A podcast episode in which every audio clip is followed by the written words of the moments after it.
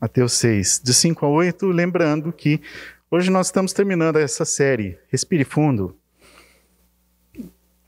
Já vimos aí como nossos dias têm gerado muita canseira em todos nós, em várias áreas, várias áreas possíveis, diferentes. Agora, agora é possível tirar aqui. Ah, então, diante desse, desse cenário de muita canseira, muito desgaste, que a sociedade tem co é, é, cobrado sempre alta performance de todo mundo, pelo menos da maioria das pessoas, né? Teve alguém que disse que está no momento já mais tranquilo da aposentadoria, né, Ju?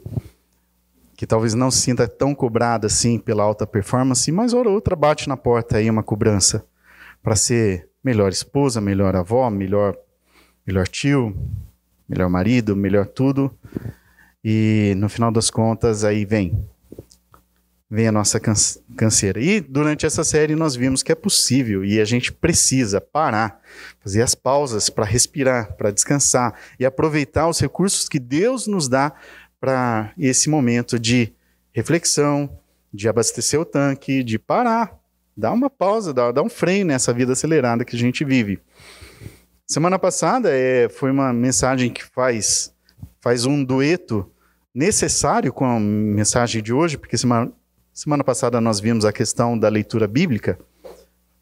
Para, respire fundo e aproveite a leitura bíblica, se aprofundar nos textos sagrados, e hoje a gente vai falar sobre oração. E esse texto aqui, então, para nos orientar, Mateus 6, 5 até 8. Palavras de Jesus, falando aos seus discípulos, e quando vocês orarem, não sejam como os hipócritas eles gostam de ficar orando em pé nas sinagogas e nas esquinas, a fim de serem vistos pelos outros. Eu lhes asseguro que eles já receberam sua plena recompensa. Mas quando você orar, vá para o seu quarto, feche a porta e ore a seu pai, que está em secreto. Então seu pai, que vem em secreto, o recompensará. Quando orarem, não fiquem sempre repetindo a mesma coisa como fazem os pagãos eles pensam que por muito falarem serão ouvidos. Não sejam iguais a eles, porque o seu Pai sabe do que vocês precisam antes mesmo de o pedirem. Senhor, nos acompanhe nesse tempo de meditação da palavra do Senhor. Que vá além da minha capacidade de falar, meu Deus, de expor aquilo que eu pesquisei, busquei na presença do Senhor. Vá muito além disso, ó Deus. Que seja o Espírito Santo visitando cada um de nós nesse momento, colocando a palavra nas nossas mentes e corações, fazendo as mudanças que nós precisamos. Em nome de Jesus. Amém. Tem algumas questões que são essenciais para a nossa sobrevivência, para a nossa vida. Não tem como fugir. Você não pode parar, decidir parar de respirar. Talvez você até possa parar, mas você não vai aguentar se você quiser manter a sua vida, você não vai aguentar mais de alguns poucos minutos. Não dá para ficar sem alimento. Aí a gente prolonga um pouquinho o prazo, mas não dá. Vai chegar um momento que você ou come ou morre. Não dá para ficar sem água. Talvez seja mais necessário ainda do que a comida. Vem outras questões mais periféricas, mas que compõem também uma vida saudável. Não dá para a gente ficar sem relacionamentos, às vezes a gente até consegue ficar um tempo aí longe das pessoas, mas uma vida saudável pressupõe relacionamentos. Não dá para a gente ficar sem luz. Luz, tanto diretamente nós como na natureza, se não houver luz, não dá para ficar sem calor. O corpo precisa ser aquecido. E tudo isso, ou quase tudo isso, eu estou falando do âmbito do, da matéria, do corpo, das necessidades fisiológicas até. É isso que não dá para você ficar sem fazer as suas necessidades fisiológicas até. Mas nós que compreendemos que a vida não é só matéria, entendemos também que a vida tem outros componentes, por exemplo, a vida espiritual. E aí, nessa outra vida espiritual, que não dá para viver sem? O que classificaria como morte se você não tiver acesso? E uma delas é essa aqui, é a questão da oração. Uma pessoa sem vida de oração sem se comunicar com Deus pode ser considerada morta espiritualmente. Porque foi justamente isso que Cristo veio resgatar quando ele deu sua vida e nos deu vida. A vida significa relacionamento com Deus e relacionamento pressupõe comunicação. Se temos então vida em Deus, significa relacionamento com Deus, precisamos sim, obrigatoriamente nos comunicar com o nosso nosso criador e nosso salvador. Agora, com qual frequência? Essa tal de frequência, ou a forma como nós estamos fazendo isso, pode nos mostrar se estamos tendo ou não uma vida saudável. Porque, da mesma forma que dá para sobreviver aqui aos trancos e barrancos sem a melhor alimentação, a melhor água potável, os outros cenários que já falei aqui, na vida espiritual também dá para a gente viver uma vida mais saudável, uma vida muito mais pobre. Falamos de alimentação semana passada, através da palavra de Deus. Agora vamos falar sobre comunicação. Também não dá para viver sem leitura bíblica, porque é ela que traz o ensinamento sobre Jesus Cristo. É através dela que conhecemos o Salvador que nós servimos. E isso já pode então acender uma luzinha aqui na nossa cabeça, a gente já pode começar a coçar atrás da orelha, nos perguntando: e aí, como é que anda a saúde da minha vida espiritual? Como é que eu tenho cuidado dessa área da minha vida? Está sendo de fato essencial como precisa ser? Ou minha vida tem que aí ser repensada, eu preciso pensar numa dieta melhor? Como eu me alimento? Como eu me comunico com o Senhor? Orar. Em definição muito simples seria uma simples conversa. É conversar com Deus. Falar com Ele. Falar com maneiras diferentes de comunicação. Modos diferentes de diálogo. Não precisa necessariamente ser através da fala, mas uma conversa, um diálogo, até porque Deus tem acesso e tem uma capacidade muito maior de interpretação da nossa comunicação do que nós, entre nós mesmos. Nós nos falamos pelos olhares, pelos gestos, pelo, pelo local como nós nos comportamos. E Deus interpreta tudo isso e muito mais. Deus interpreta até mesmo quando nós não temos fala. Deus sabe até mesmo do nosso silêncio. Podemos orar de muitas formas diferentes. A mais tradicional talvez seja essa mesmo. Tirar um tempo, se recolher, se afastar e falar e conversar com Deus. E essa questão da fala é tão importante que até mesmo a ciência já reconhece isso.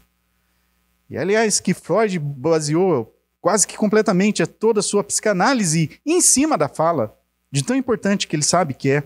E ele defendia que existe processo de cura através da fala. Isso assim, nos relacionamentos humanos. E dentro do relacionamento com Deus, principalmente. Precisamos falar, conversar. Precisamos promover comunicação com nosso Deus de formas diferentes. Por quê? Porque isso é necessário. Também resposta direta.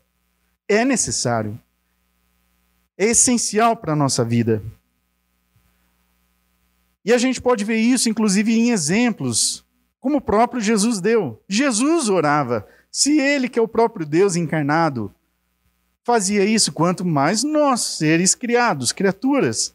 Ainda mais no contexto da queda do pecado. Se o próprio Cristo perfeito orava, falava com o Pai, saía, se retirava muitas vezes, às vezes orava na multidão, mas às vezes também se retirava. Nós precisamos orar aprendendo do nosso Mestre.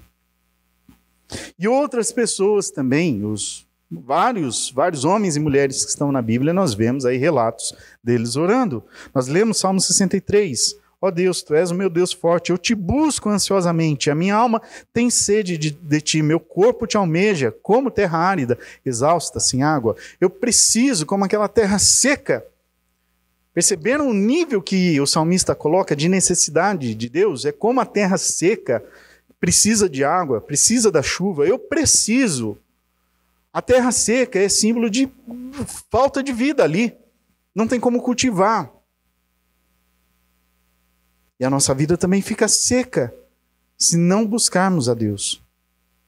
Os apóstolos faziam isso. Atos 6, 4. Quanto, quanto a nós, nos consagraremos à oração e ao ministério da palavra.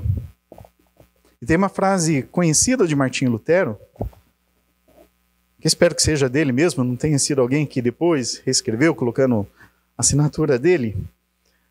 Tenho tanto que fazer que não consigo prosseguir sem gastar três horas diárias em oração. Que desafio para nós conseguir ter essa mesma perspectiva aqui. Não estou falando que ele é perfeito, não. Um homem, servo de Deus, caído, como nós. Mas algumas pessoas dão também, servos de Deus, dão exemplos para nós de vida piedosa, de cuidado nessa área da oração.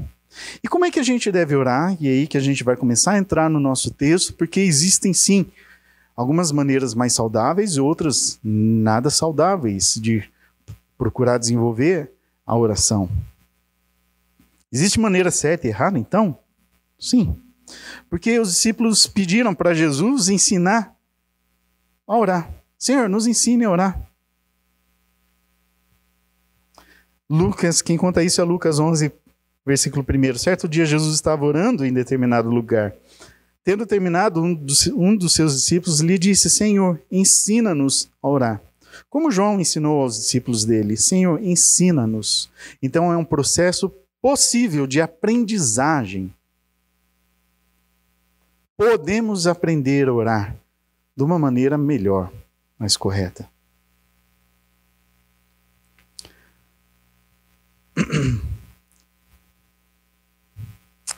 E aí, olhando o nosso texto então, voltando lá, Mateus 6. E Jesus, o próprio Jesus, falou de maneiras erradas de como fazer isso. Forma errada, para mostrar a sua suposta espiritualidade para as pessoas. Mateus 6,5: Quando vocês orarem, não sejam como os hipócritas, que aqui tem a conotação hoje muito pejorativa, mas naquele, naqueles dias também com a ideia de encenação. Ele, palavra usada para quem fazia os teatros, não com, de forma é, pejorativa, mas quem encenava, eram os hipócritas. Não sejam como hipócritas.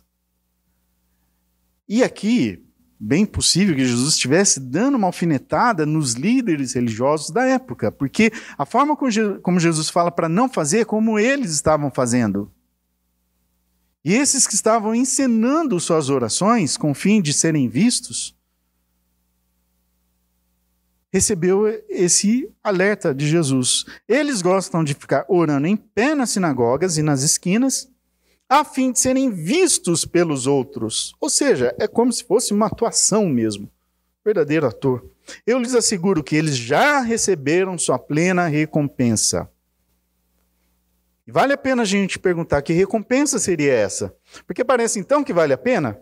Já que se fizer dessa maneira eu recebo a recompensa que eu espero, vou fazer. Porque afinal eu estou pedindo por algo muito, muito, muito bom, muito honesto, genuíno da minha parte. Eu quero, por exemplo, que alguém seja curado de uma doença. Vale a pena então ir para o meio da rua e fazer uma oração e é aí que eu vou receber a minha recompensa? Mas perceberam que, na verdade, o que eles queriam não era exatamente o, a resposta da oração que talvez eles estivessem fazendo? O que eles queriam era ser admirados pelas pessoas, pela sua suposta religiosidade. Isso eles estavam sendo. Isso eles estavam recebendo. Então já receberam o que estavam procurando: o reconhecimento público. Hum, veja como aquela pessoa é espiritual. Um dia vou chegar nesse ponto. E aqui, é claro, eu não quero julgar ninguém que faça uma oração pública. Quem pode fazer esse julgamento a respeito da intenção do coração é o próprio Deus. Porque podemos sim fazer orações públicas genuínas, sinceras. É um momento aí, a gente não precisa ter exatamente o local específico para orar. Podemos fazer orações públicas. Agora, a intenção do coração vai contar muito. E eles estavam recebendo aquilo que eles estavam buscando. Não sejam como os hipócritas. Eles querem ser vistos. Eles estão fazendo uma ensinação. Estão recebendo. Agora eu vou pular o 6, daqui a pouquinho a gente volta, porque está bem no centro aqui. É o recheio do bolo. Para pegar mais uma, mais uma advertência de Jesus: olha, não faça também dessa maneira. Versículo 7: Quando orarem, não fiquem sempre repetindo a mesma coisa como fazem os pagãos. Agora, como Jesus usa a palavra pagão, possivelmente ele está se referindo a outras religiões que tinham dessa prática, de pegar uma frase, um trecho, alguma coisa e ficar repetindo, repetindo, repetindo, repetindo, repetindo. Com qual finalidade? Então não façam isso, como fazem os pagãos. Eles pensam que por muito falarem serão ouvidos. Não sejam iguais a eles, porque o seu pai sabe do que vocês precisam, antes mesmo de o pedirem. E aqui é o que é chamado de vãs repetições. Repetição, repetição pode ser de uma frase, de um trecho, de uma palavra, de uma oração longa, que seja. Um texto cumprido. A questão é, é a repetição pela repetição, imaginando que se eu ficar repetindo, eu vou ser ouvido. Ou seja, estou quase que forçando Deus a me atender pela insistência. Um jogo de quem convence quem aqui. Talvez eu, talvez eu ganhe de Deus aqui e ele vai acabar se cansando de mim de tanto que eu repito isso aqui e vai acabar me atendendo. Deixa eu repetir. Deixa eu falar de novo, de novo, de novo, de novo. Falta sinceridade, são repetições vazias, são chavões religiosos, inclusive. Pedir a Deus, ou pedir ação de Deus em coisas absurdas. Bênçãos pelos resultados médicos, mas a pessoa não se cuida, por exemplo. Não, agora então vou pedir e vou repetir e vou repetir. Eu quero que Deus me atenda.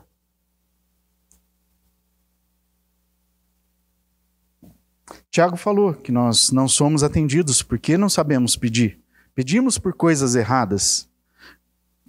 Tiago 4,3: Quando pedem, não recebem. Não recebem, pois pedem por motivos errados, para gastarem seus prazeres.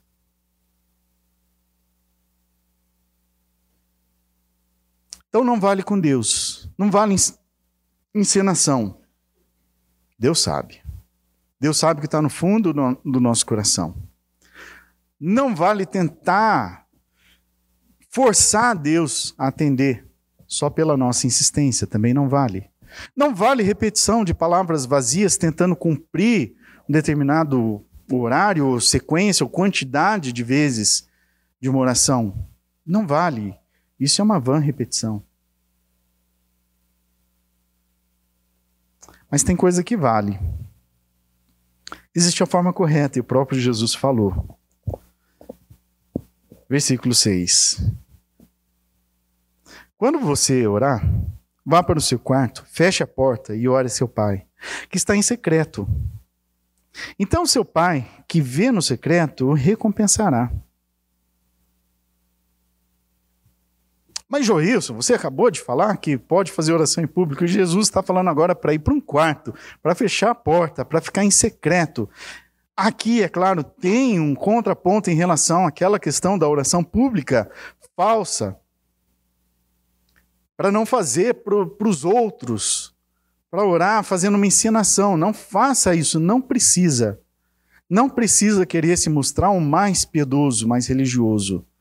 Se você fizer a sua oração no lugar mais secreto que você encontrar, essa oração vai ser ouvida por Deus. A forma mais íntima que você conseguir buscar, é isso que vai ser importante. Se você quiser escutar aqui a orientação de Jesus e colocar, inclusive, literalmente na prática,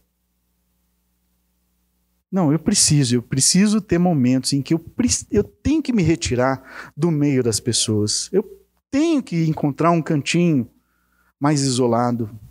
Pode ser no seu quarto, lá naquele cantinho do quintal. Pode fazer, pode dar um passeio aí, encontrar uma praça, um lugar próximo da natureza, por exemplo. Mas a questão é: você e Deus, eu e Deus, não é teatro para ninguém. E essa questão até da, da ensinação, a gente precisa ter, a gente também precisa tomar cuidado nas, nas, nas nossas orações públicas. Porque a chance da gente sair de uma oração genuína para uma oração que eu queira que alguém que está ao nosso redor escute e na verdade esteja orando para ela e não para Deus é muito fácil. Talvez um desejo de fazer umas conjugações dos verbos, uma forma mais formal das minhas palavras, com a finalidade de, de repente, todo mundo admirar hum, como ele ora. Hum, queria orar como ele. Como ele coloca bem as palavras, se perdeu. A intenção do coração mudou. Então nós não estamos tão longe assim daquela oração encenada. Por isso a preocupação para nós também. Por isso Jesus alertou os seus próprios discípulos. Também não estamos longe da oração repetida e repetida em vão.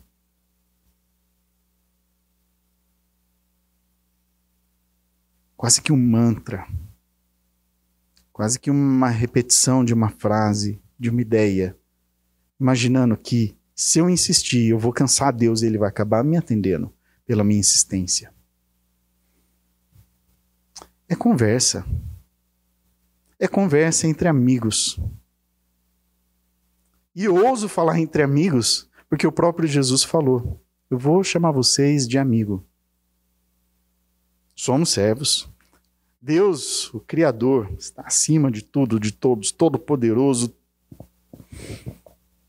É, falta, falta adjetivos para classificar a grandeza de Deus, na verdade. A gente usa muitos superlativos, mas ainda assim não diz tudo sobre ele.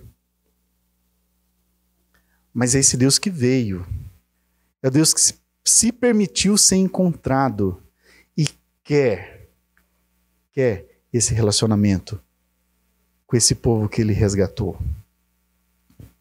Quando vocês orarem, procurem intimidade com Deus. Em outras palavras, aqui, talvez interpretando o que Jesus está dizendo. Longe das distrações, algo mais privativo. Jesus já falei isso, Jesus muitas vezes buscava também essa oração. Sozinho no monte, às vezes convidava dois ou três, um. Espera aí, eu preciso sair da multidão. Preciso sair da correria, preciso sair da, do Netflix, do WhatsApp. Preciso sair das distrações. Preciso, inclusive, me afastar um pouco da família, de quem está ali por perto. Agora, meu momento com Deus. Motivação correta está em sintonia com Deus. Desejar as coisas que Ele deseja. Amar as coisas que Ele ama. Querer as coisas que Ele quer. Enxergar as coisas do ponto de vista de Deus. E nessa oração, que não é um jogo de convencimento da nossa parte com Deus, quero convencer a Deus a fazer alguma coisa, a me responder algum pedido. É bem possível que nessa oração quem seja transformado seremos nós. É nessas orações, é nessas conversas que o Espírito Santo pode tocar nosso coração e mostrar aquilo que Deus está encaminhando para essa determinada história que nós estamos pedindo. Qual será o desfecho? Como vai ser o amanhã? Como vai ser a próxima etapa disso? E Deus já sabe. Quem não sabe somos nós. Quem precisa ter mais claridade, os olhos abertos a respeito dos assuntos, somos nós. E nessa conversa é a oportunidade de sermos tocados, de sermos acalmados pelo Espírito Santo, de entendermos que está tudo sob controle, filho. Deus continua cuidando, filha. Você consegue descansar a respeito desse assunto? Você entende que não precisa repetir a exaustão para tentar me convencer sobre o seu ponto de vista? Você consegue confiar que eu sou o Senhor dos Senhores, Deus da vida, o Rei da história?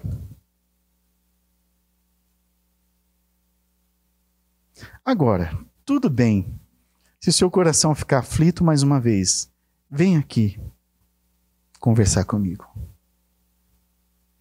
Quer falar mais uma vez sobre isso? Continua aflito? Continua aflita? Não tem problema. Fale. Converse. Está com dúvidas? Coloque novamente para Deus. Me parece aquela cena aquela cena da, do chá da tarde.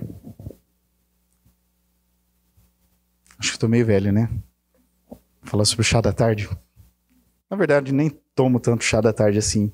Mas é uma cena assim meio fantasiosa na minha cabeça. Sabe quando você tem na sua frente alguém, um amigo, uma pessoa muito importante? Sua esposa, seu marido. E, peraí, vamos fazer uma pausa na, na correria do dia. Vamos tomar um chá, vamos tomar um cafezinho. Cafezinho acho que fica melhor, né? Combina mais. Não somos tão britânicos assim. Vamos assar um pão de queijo. Hum, tá melhorando. Um pãozinho quente com a manteiga derretendo. Tomar esse cafezinho aqui só nós dois. Não é muito agradável isso? Ter uma conversa ali. Ah, tá, como é que tá seu dia? A gente para e respira. E com Deus nós podemos fazer isso.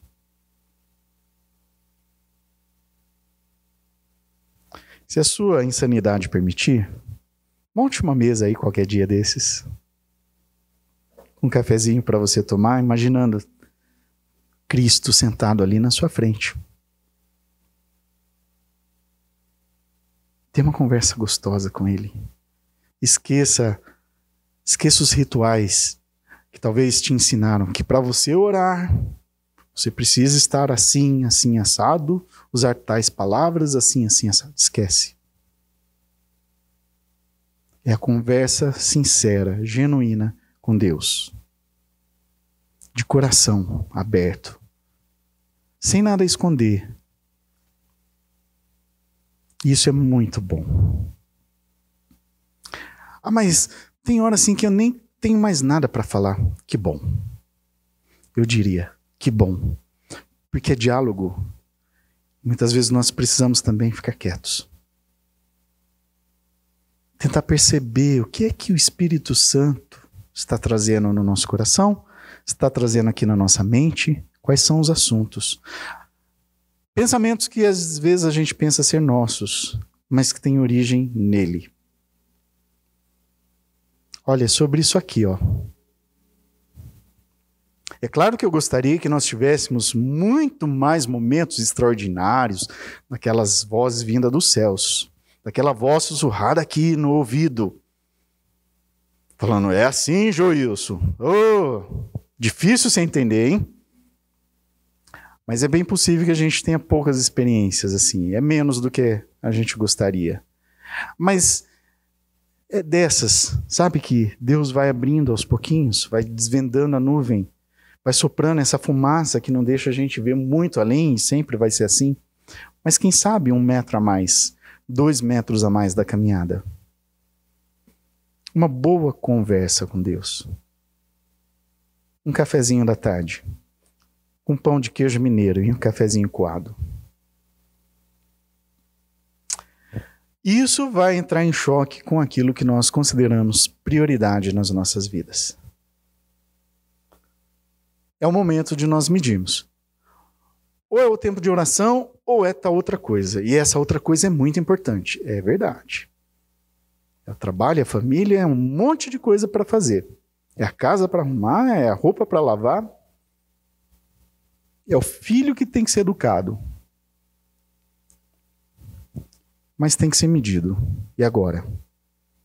Eu vou fazer, eu vou decidir aquilo que eu entender que é prioridade. E eu só faço, todos nós só fazemos o que é prioridade, o que nós consideramos prioridade naquele momento. Mesmo que a gente vá descansar no sofá assistir TV, é que nós decidimos. É prioritário tirar esse tempo para assistir TV. Tem tantas outras coisas para fazer, mas a minha decisão foi assistir TV. Eu não estou querendo julgar aqui se foi certo ou errado, porque eu também paro momentos para assistir TV. Todo mundo faz isso. Ou momentos para descanso e coloque o lazer, seu lazer preferido, que também faz parte da vida. Eu só queria deixar registrado esse pensamento para nós. Aquilo que nós estamos fazendo naquele exato momento é porque nós decidimos que aquilo foi prioridade. Só fazemos o que é prioridade na nossa vida. E se a oração não está encontrando nenhum espaço na agenda, significa que nós nunca temos considerado como prioridade. E aí a gente volta àquele raciocínio, aquela pergunta inicial. O que precisamos para viver? De muitas coisas, já falamos aqui. E na vida espiritual? O que podemos considerar como vida saudável ou doente? E como, como então estamos cuidando da vida para que ela se torne saudável? E aqui está uma proposta. Precisa, é decisão consciente de separar tempos, momentos com Deus. A quantidade em si é o mais importante de tudo. Em tempo, vou cronometrar aqui. Hoje bati 5 minutos, amanhã quero bater 10, depois vou para 15. É isso, irmãos? É isso que é importante? Certamente que não. Então a preocupação primária não é com quanto ora, mas a gente precisa consultar nosso coração. Se no mínimo ele tem o desejo de orar mais. Eu vou aumentar, eu vou trabalhar nessa área, porque eu estou entendendo, meu coração pede. Eu quero, quero mais, quero mais disso. Com Deus. Quando orar, vá para o seu quarto, feche a sua porta, porta e ore seu pai, que está no secreto. Então seu pai, que vê no secreto, recompensará. Sintonia com Deus.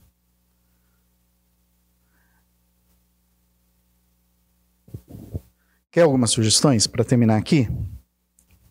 Encontre então um lugar agradável. Pode chamar de seu cantinho de oração.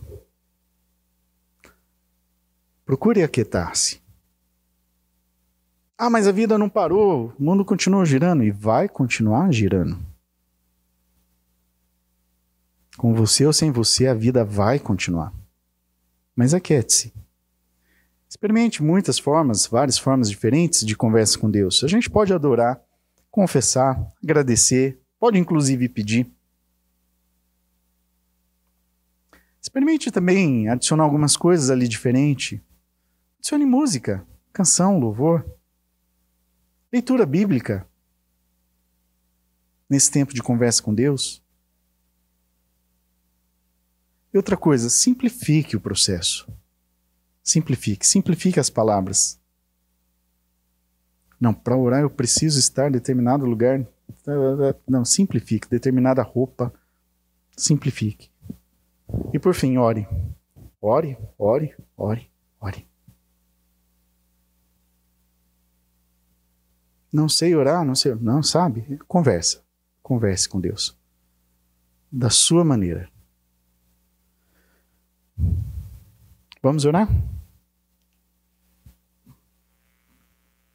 Senhor, obrigado por essa reflexão, pela palavra do Senhor que foi registrada aqui no Evangelho segundo Mateus, que chegou aos nossos ouvidos, ó Deus. Instrução clara do Senhor Jesus Cristo que entende que precisamos mais intimidade com nosso Deus, nosso Pai. Mas sabemos também, ó Deus, que o Espírito Santo, o próprio Espírito Santo, nos ajuda nesse movimento, nessa, nessa conversa com Deus. Nós queremos agradecer essa ajuda que temos. E nos ensine a desfrutar mais e mais desse grande presente que recebemos, Senhor. Tão importante, tão necessário para as nossas vidas. Em nome de Jesus, oramos. Amém.